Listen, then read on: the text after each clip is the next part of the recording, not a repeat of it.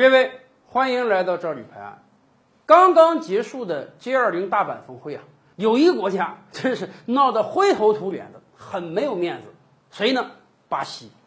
正常讲啊，这个搞元首峰会，各个国家都很重视。一般来讲，在元首到达之前啊，都要派个先遣队啊，去看看这个道路交通啊、住房啊、安保设施等等。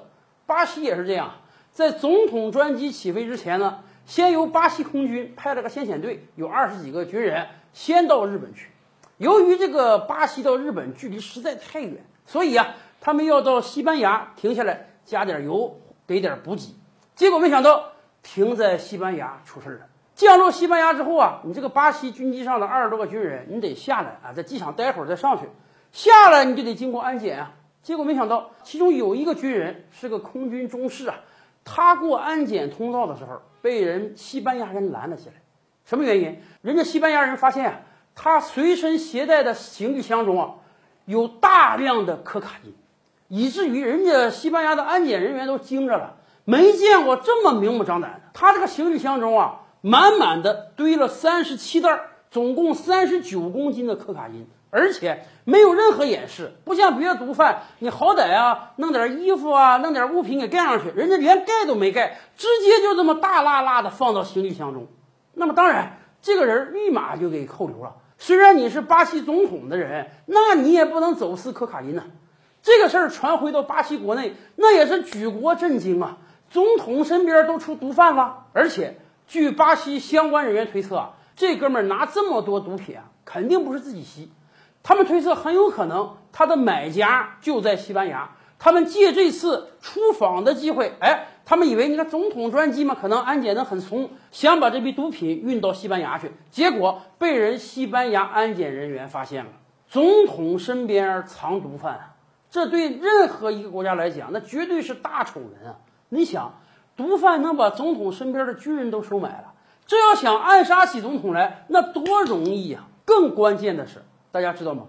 南美是一个什么样的地方？近十几年来，我们可能一直都以为说这个世界上最不安全的地方是哪呢？可能是伊拉克、阿富汗、叙利亚？不是的，国际媒体告诉我们，这个世界上最不安全的地方恐怕是南美。仅就谋杀来讲啊。全球范围内谋杀率最高的二十个国家呢，有十七个在南美洲；全球范围内谋杀率最高的五十个城市呢，有四十三个在南美洲。平均全球每发生三起谋杀案，就有一起发生在南美洲。一年时间，南美洲就有超过两百五十万人被谋杀。曾经咱们骄傲地讲述中国经济的时候啊，我们会说中国用不到世界百分之七的耕地呢，供养了超过世界百分之二十以上的人口。南美洲他们也可以夸耀夸耀他们的成绩，那就是用了不到百分之八的人口，诞生了这个全球超过百分之三十以上的谋杀案。为什么南美洲谋杀案多？原因很简单啊。南美是世界毒品最泛滥的地方，大毒枭、黑帮，为了贩毒杀人那是家常便饭的事儿啊，所以才能出现连总统士兵都能被毒贩收买的事情。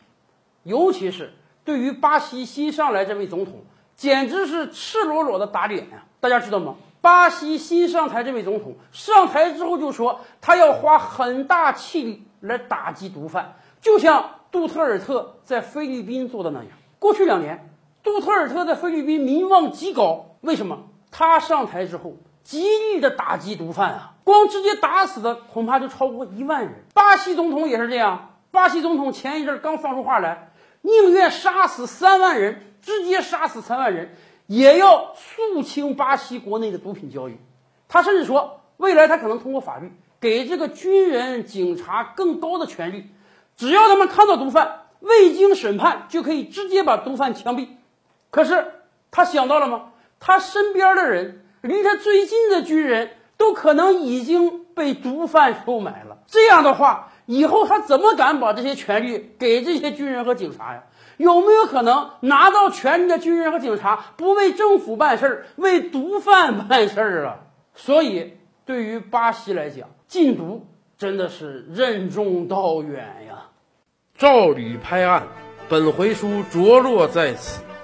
欲知大千世界尚有何等惊奇，自然是且听下回分解。